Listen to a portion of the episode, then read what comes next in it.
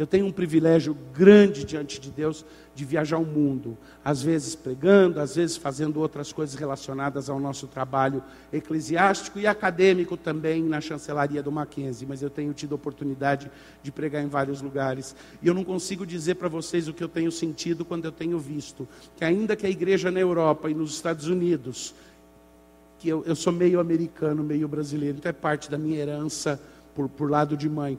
Ainda que a igreja nesses lugares esteja sofrendo um declínio, existem bolsos de vitalidade, mas no cômputo geral sofrendo um declínio. Deus não está deixando o planeta Terra sem testemunho, mas o que está acontecendo é que a vitalidade e a força do Evangelho está se movendo para o hemisfério sul. E hoje, onde você vê a igreja punjante e crescendo, é nos lugares que você nunca esperaria. É na Ásia, no sul da Ásia, é na África, e é na América Latina, e é no Brasil. E é onde o Evangelho tem crescido de forma sólida, não só como fogo de palha, que já foi em algumas épocas, mas com vontade de aprofundamento nas doutrinas da graça, na compreensão da ação de Deus, no temor das Escrituras. Se você me perguntar por que, que é isso, eu não posso, como pregador, dizer que eu tenho uma resposta bíblica. Eu posso dar um chute, mas agora eu falo Davi e não a palavra. Eu acho que tem a ver com a mesma coisa que precipitou ou possibilitou a reforma protestante no século XVI. Eu acho que a capacidade de comunicação digital hoje talvez seja o equivalente do que a imprensa de Gutenberg foi no século XVI porque popularizou o texto da Bíblia e os folhetos que foram distribuídos para o mundo inteiro e que mexeram com todo mundo, com a cabeça de todo mundo. E hoje a gente tem gente estudando teologia em qualquer lugar onde tiver uma conexão de internet. Tem todo um lado ruim, eu não vou nem entrar por aí, porque daí eu vou parecer um, um, um ludico, ludica que não gosta muito de tecnologia, porque eu vou começar a reclamar de rede social, vai ficar mal. Mas o que eu estou falando é o lado positivo. Mas o que importa, eu não sei a razão, o que importa é que eu tenho visto o Evangelho de Cristo transformando lugares antes nunca esperados. Tempos atrás, eu, Dr. Mauro Meister, que está aqui presente, meu colega de viagem, é, estivemos juntos na Indonésia. A Indonésia é o país de, o país de maior população muçulmana no mundo.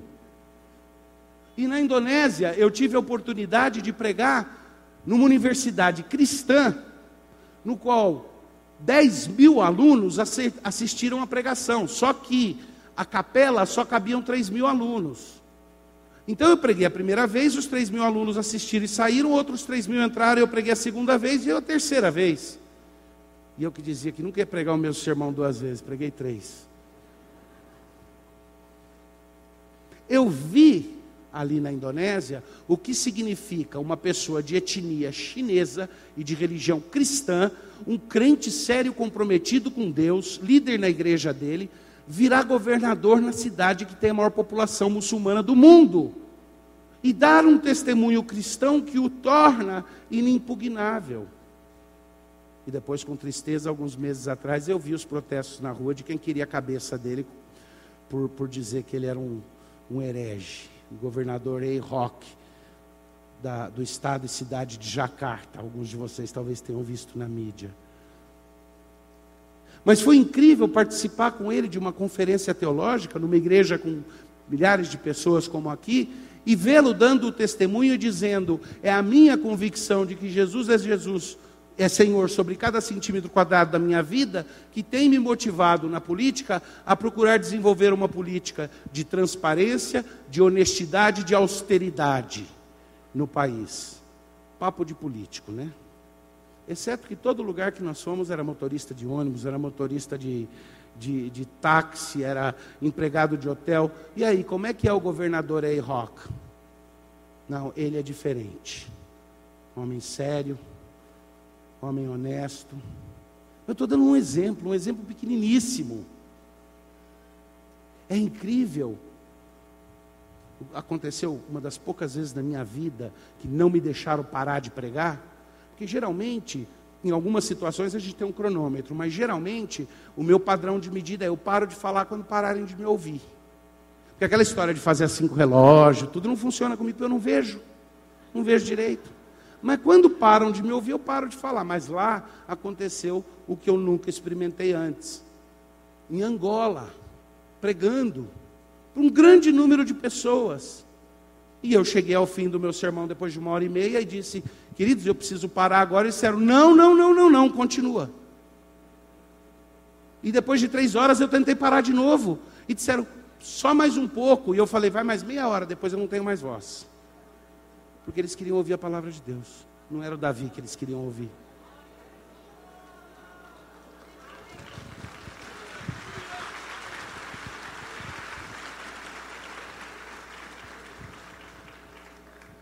Mas o que me deixa mais encantado ainda do que só saber que o Evangelho de Cristo talvez varra o nosso planeta de uma forma que eu não pensei que veria na minha vida, porque eu olhava para os grandes avivamentos do passado e me animava com eles, mas eu dizia, não é para o nosso tempo, porque o amor está se esfriando do coração de quase todos, e isso é verdade. Mas aí eu me lembro que à medida que o amor se esfria do coração da massa geral, porque parece que a graça comum está ficando pequenininha, a graça especial cresce. Essa é a química de Deus. O retirar da graça comum significa o derrame da graça especial redentora em Cristo para aqueles que são os chamados de Cristo. E lá em Amós, depois de falar dessa restauração que é universal, ele começa a discutir quão radical é essa reforma. Ele fala assim: Eis que vem dias, diz o Senhor.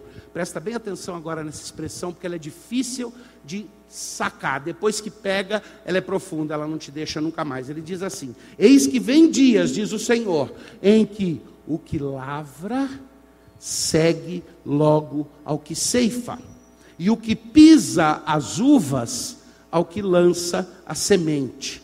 Os montes destilarão mosto, orvalho, vinho doce, Joel 3,18 explica da onde vem a referência. Os montes destilarão mosto, vem lá de Joel 3,18, e lá ele põe todo esse conteúdo da umidade do orvalho que desce da montanha, do vinho doce que desce do, do, dos montes, e todos os outeiros se derreterão. Expressão bonita, né? Mas essa ideia de dizer que o que, o que colhe vai alcançar o que está plantando é, ela é difícil de entender o que, que é. Ela tem dois sentidos. Um lado é que ela mostra que essa transformação e esse momento escatológico, esse momento de cumprimento da obra de Deus, quando chegar o tempo, ele vai acontecer a restauração da Israel de Deus, vai acontecer tão rápido que tua cabeça vai virar. Tão rápido que não vai dar tempo de ver a diferença entre quem está jogando a semente e quem já vem atrás colhendo. Você já pensou uma transformação de bênção que acontece tão rápido, onde aquele que pisa a uva não consegue, não consegue alcançar o que está colhendo? É tanta uva, é tanta uva que não dá tempo. Já pensou a fartura de um momento no qual a bênção de Deus plantar? A Bíblia não fala aqueles que com lágrimas estão plantando, eles vão colher com alegria. Imagina o dia que não der tempo de chorar.